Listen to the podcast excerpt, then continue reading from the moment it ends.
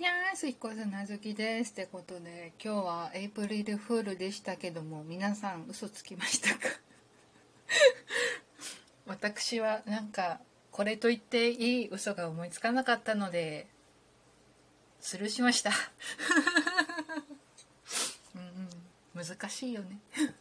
微妙な線いくやつね。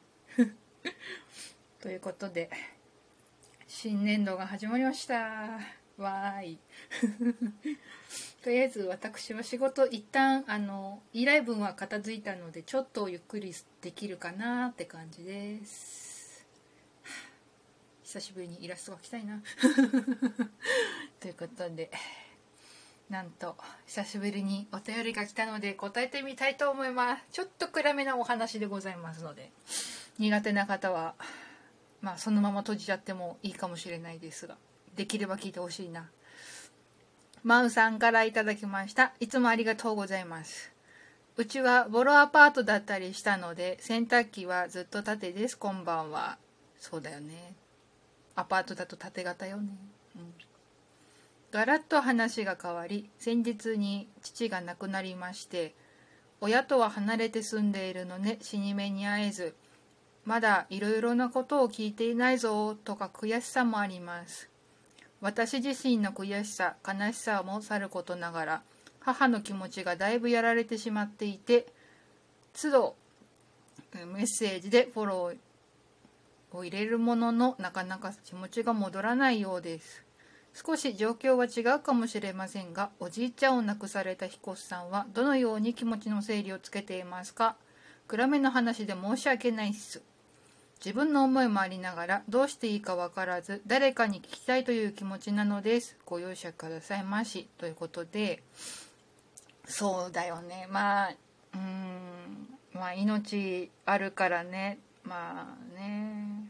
こうしょうがないっちゃしょうがないんだけどまあ私この、まあ、おじいちゃんっていうのはまあ、たびたび話し出しているあの推理作家の内田康夫先生のことなんだけど、まあ、勝手に私がおじいちゃんって言ってたけどね、うん、なんか入籍の報告したとかいろいろあって、まあ、旦那のなんかプロポーズに付き合ってくれたりとかそういうのもあって、まあ、勝手におじいちゃんって呼んでるんだけどそう内田先生の訃報の前にもううちも旦那のお母さんが亡くなっててでお父さんがね確か午前中その日の午前中に一回お見舞い行ってらしくてでその時はなんか大丈夫そうだったらしいんだけどお父さんがそのお見舞いで帰って午後になってなんか容体が急変してでまあそのまま行っちゃったみたいな感じだったらしいんだけどだから見とったのはお医者さんか。うんなんだけどだからうちももう離れて暮らしてるしまあうちは、まあ、離れてるって言っても実家から車で20分ぐらいのとこに、まあ、住んでたからまあ行こうと思えば行ける距離だったんだけど病院もまあそんな感じでもともと私立の病院に行ってたんだけど、まあ、転院してくれみたいなことでその転院してリハビリ科だったかな？んかそういう科があるとこになんか転院してで一応お父さんが自転車とかで通えるぐらいのところにまあ転院してたんだけど越谷だったかな、うん、今確かねもうその病院はなんか大きくなって移転してたんだけどで、まあ、死に目に会えずうちも誰もまあうん立ち会えなかったね。旦那の妹さんも都内だったから確実なかなか会えなかったし私はねその時まだテアトルアカデミーにいて金曜日か金曜日の夕方？かな？午前、うん、午後。で声優のレッスンをやってる最中にまあ、旦那から一回電話かかってきてで、まあ、レッスンの最中がだからちょっと出れなくて放置してたら旦那からメールでお母さんの心臓が止まったらしいっていうので急いでちょっとごめん先生とかにもごめんなさいしてちょっとこういう事情があるんで帰りますっていうんでで帰ったらまあでそのまま病院直行したらまあいろいろついてたものが外されてたのね。管とか。うん、あで、まあ、誘ったわけ。うん、ああ。あなるほどって。でまあとりあえずその葬儀屋さんとかにはもうなんだろう。前から手続きみたいのをしててうん。1週間その1週間ぐらいまでだったかな。まあ一回先生に呼ばれてそろそろ覚悟してくださいみんな言われてたからもろもろ準備しといて葬儀屋さんにも一応手を回すっていうのもちょっと表現悪いかもなんだけどしといてでまあ亡くなりましたって言うんで急いで葬儀屋さんに電話してまあちょっと引き取りに来てくださいみたいな感じで。うん。でいろいろもろもろ済んで一回葬儀屋さんに預けてで終わった時に一回泣いてでまあお葬式とりあえずあの旦那の両親を長野県の方だから親戚一応で連絡してでまあくれる来れる人を呼んで、まあ、やったんだけどで火葬場でまあ入れるじゃない。で閉まるじゃない。大泣きしたね。いろいろ溢れてきちゃってさなんか私がインフルエンザになった時ちょっといろ看病してくれたなとかさなんかもうちょっと会っとけばよかったなみたいなさそういうのがいろいろ込み上げてきて泣いたんだよね。うん。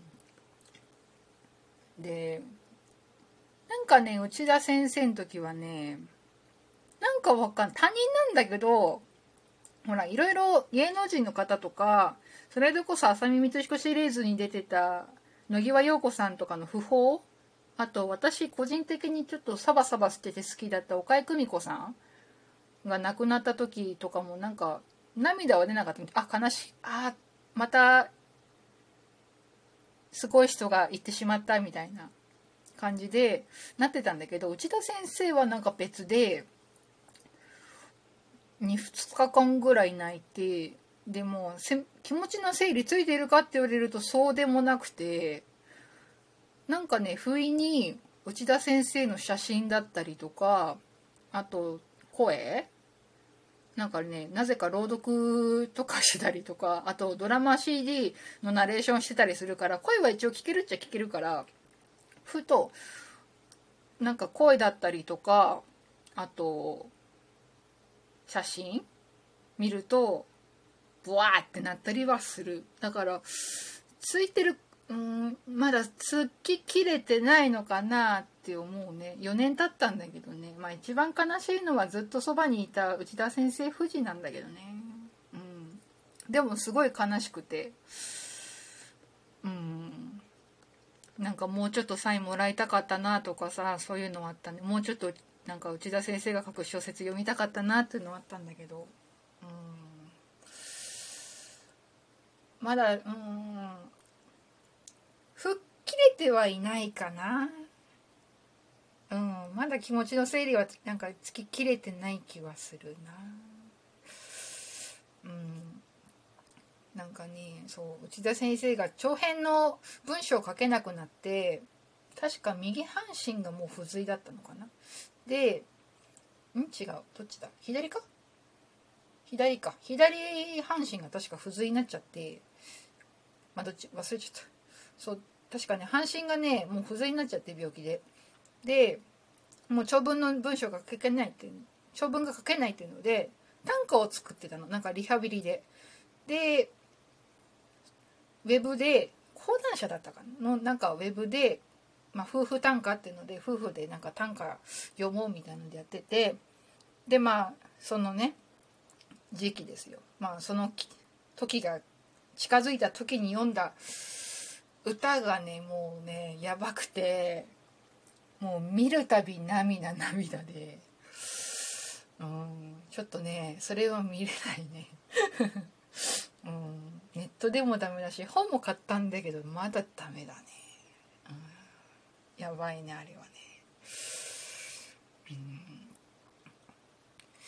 うん。まあ多分時間が解決するのかもしれないけど、うん、それを待つしかないかなと私は個人的には思ってる。